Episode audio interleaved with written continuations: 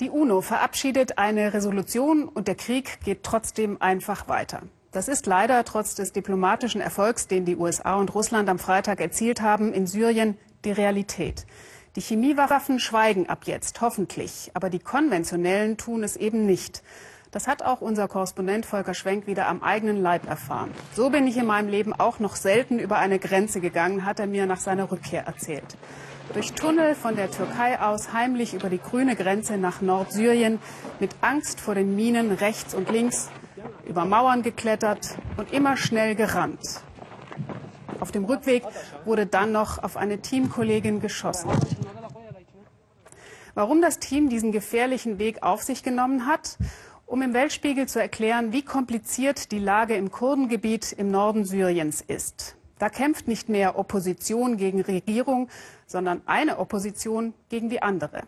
Die Kurden, die hier leben, wollen partout nicht, dass die Islamisten ihr Gebiet erobern. Dafür nehmen dann auch schon mal junge Frauen und Mädchen die Waffe in die Hand. Sie sind uniformiert und sie sind bewaffnet. Junge kurdische Frauen in Afrin. Und das hier ist ihr Lieblingslied.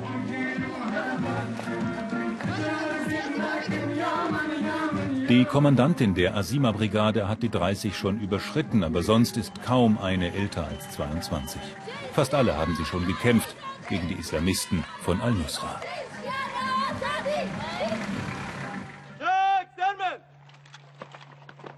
Mehr als 7000 Kämpferinnen und Kämpfer haben sich in den Kurdenmilizen zusammengeschlossen. Die Islamisten von Al-Qaida und Al-Nusra rücken immer mehr gegen die Kurdengebiete vor. Die jungen Kriegerinnen sind zu allem bereit, auch dazu, sich selbst zu opfern. Diese einzelne Patrone ist unsere allerletzte Zuflucht, sagt sie. Wenn wir lebend gefangen werden, dann bleibt nur noch das.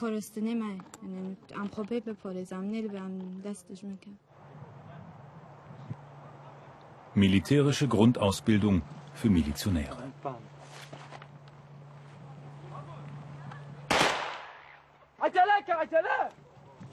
Was tun, wenn man in einen Hinterhalt gerät? Die Kurden rechnen mit allem. Natürlich wird es hier bald zu Kämpfen kommen, meint er. Deshalb bereiten wir uns ja vor. Ein Dorf am Rand des Kurdengebiets im Norden Syriens. Bislang greifen die Rebellen von al-Nusra oder Al-Qaida nur an dieser Grenzlinie an. Doch die Islamisten wollen näher. Nur einen Kilometer entfernt haben sie schon einen Beobachtungsposten. Al-Nusra will jetzt auch Afrin erobern. Die Leute von Al-Nusra da drüben behaupten, das wäre ihr Land. Aber das ist kurdisches Land. Wir lassen uns von denen nicht angreifen. Früher oder später schmeißen wir sie wieder raus. Das wird niemals ihr Land sein.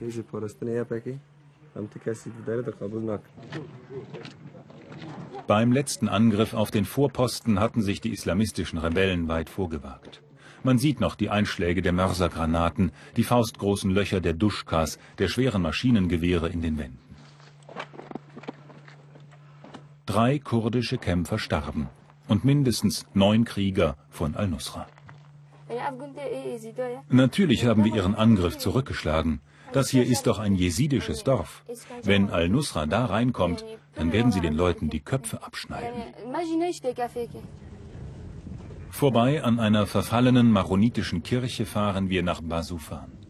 Die Jesiden, die hier leben, glauben an einen Gott, sind aber nicht Christen und auch nicht Muslime.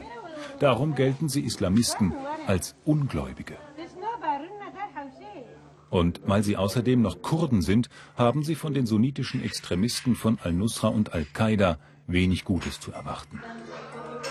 Seine Söhne wurden von Islamisten gekidnappt, als sie Lebensmittel besorgen wollten. Der Vater weiß, wo al-Nusra seine Kinder gefangen hält. Die Fotos sind nicht ganz neu. 17 und 21 Jahre sind die beiden heute. Manchmal besuche ich sie. Dann sagen die Al-Nusra-Leute, wenn du uns keine neuen Waffen bringst, bringen wir sie um. Aber ich habe doch kein Geld. Und dann sagen sie, dann hol's von deiner Kurdenmiliz. Afrin, die größte Stadt im Kurdenbezirk nördlich von Aleppo. Der Lärm von Generatoren ist allgegenwärtig. Das öffentliche Stromnetz ist unterbrochen, mal vom Regime, mal von den Rebellen. Aber die Stadt wirkt friedlich. Assad hat die Kurden unterdrückt, aber zurzeit lässt er sie in Ruhe. Kurdenführer Öcalan ist das Idol der kurdischen Demokratischen Union PYD, der wichtigsten politischen Kraft hier. Bislang konnte sich Afrin aus dem Krieg weitgehend heraushalten. Niemand wird die Kurden missbrauchen, sagt der PYD-Vorsitzende. Wir gehen einen dritten Weg. Wir sind nicht mit dem Regime und auch nicht mit der Freien Syrischen Armee. Und wer nicht für die Rebellen ist, der muss ja dann wohl gegen sie sein. Shahid Nomere, Shahid Nomere. Der Märtyrer lebt weiter. Beisetzung von kurdischen Kämpfern, die in Aleppo von al-Nusra-Extremisten getötet wurden. Die Kurden in Afrin bereiten sich auf den Angriff der Islamisten vor. Es ist eine Frage der Zeit, sagen sie, bis die kommen. Darum müssten die Kurden sich selbst schützen, mit der Waffe in der Hand. Der Feind hat ihn umgebracht, klagen sie. Dafür müssen wir uns rächen sonst finden wir keine Ruhe.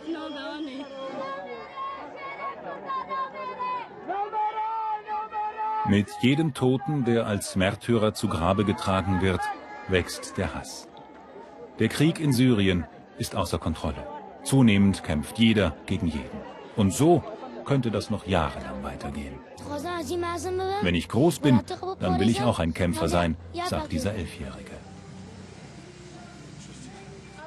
Die jungen Kämpferinnen der Asima-Brigade bereiten sich auf einen Einsatz vor. Kein Training diesmal. Es geht gegen Al-Nusra. Angst? Nein, sagt sie. Ich will doch mein Volk verteidigen. Und die Frauen. Kämpfen bedeutet nicht Tod, sagt die Kommandantin. Kämpfen bedeutet Leben für unser Volk. Und darum sind wir fröhlich, wenn wir ins Gefecht ziehen. Nach diesem Gefecht wird eine von ihnen schwerst verletzt sein. Drei Milizionäre einer anderen Brigade werden sterben. Aber Al-Nusra ist zurückgeschlagen. Vorerst.